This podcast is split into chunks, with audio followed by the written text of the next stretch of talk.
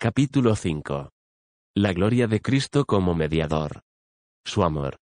Hay muchas escrituras que se refieren del amor de Cristo. Por ejemplo, el Hijo de Dios. El cual me amó y se entregó a sí mismo por mí. Gálatas 2. 20. En esto hemos conocido el amor, en que Él puso su vida por nosotros. Primera de Juan 3. 16. Al que nos amó y nos lavó de nuestros pecados con su sangre. Apocalipsis 1. 5. La parte más brillante de la gloria divina es su amor. En el amor no hay temor, sino que todo es atractivo y consolador. Cristo llegó a ser un mediador debido al amor del Padre quien escogió salvar a un incontable número de personas a través de la sangre derramada de Cristo y la santificación por el Espíritu. Vea segunda de Tesalonicenses 2. 13 al 16, Efesios 1. 4 al 9 y primera de Pedro 1. 2. La elección revela la gloria de la naturaleza divina, la cual es amor.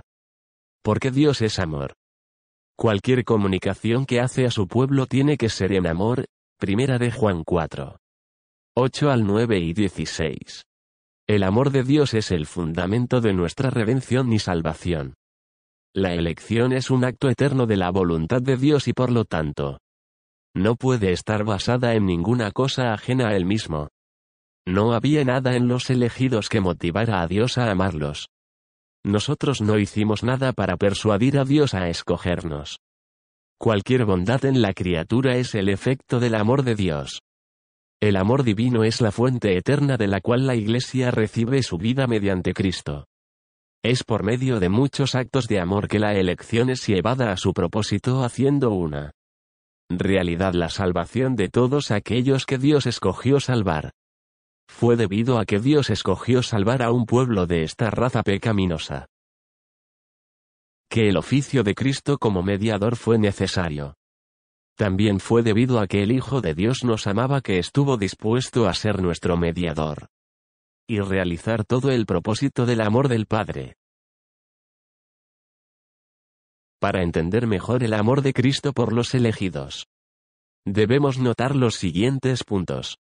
1. El número total de los elegidos eran criaturas hechas a la imagen de Dios. 2.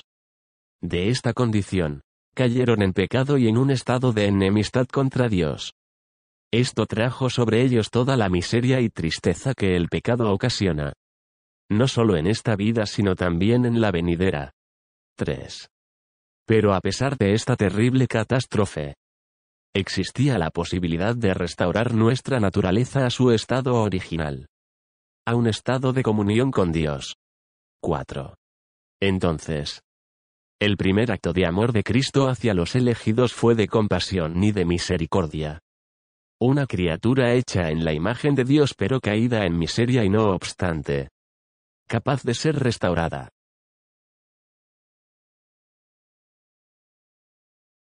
Es verdaderamente un objeto de la compasión y misericordia divinas.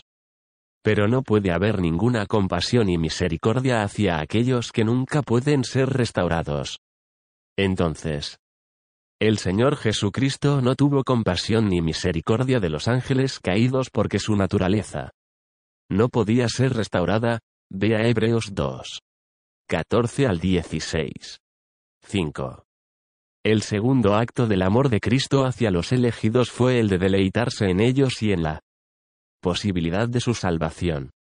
Cristo se deleitaba en hacerse responsable por la salvación de ellos y en traer la gloria a Dios por esta salvación.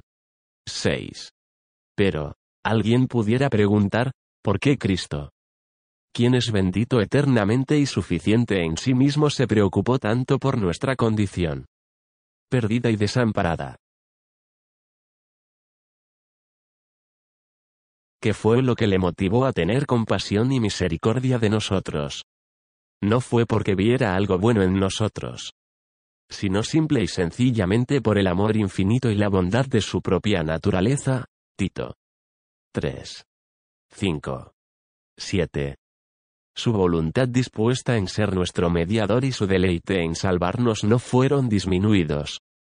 Por el conocimiento de las grandes dificultades que tendría que enfrentar. la salvación de los elegidos le involucraría en grandes dificultades y pruebas. Para la naturaleza divina no hay nada difícil ni gravoso. Pero Cristo tendría que enfrentar estas dificultades en una naturaleza humana. Para salvarnos. Cristo tendría que perseverar hasta que su alma fuera entristecida hasta la muerte. Para salvarnos de la ira y la justicia de un Dios santo. Tendría que sufrir el mismo esta ira y justicia divinas. Pero, muy lejos de desanimarse. Su amor crecía como las aguas de un río que saltan todo obstáculo. Como él dice en el Salmo 40. 7 al 8, He aquí vengo. El hacer tu voluntad, Dios mío. Me ha agradado. 8.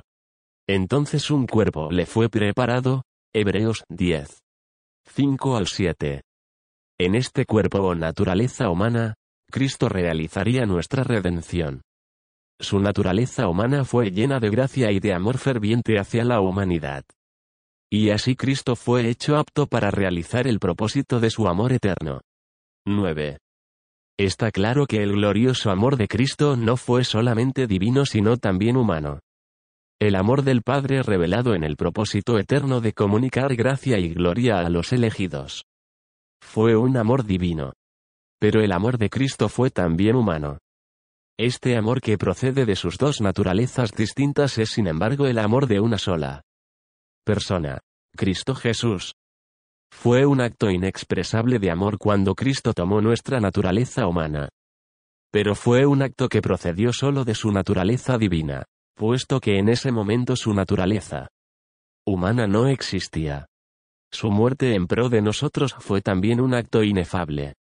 No obstante, su muerte fue solo un acto de la naturaleza humana en la cual se ofreció a sí mismo y murió.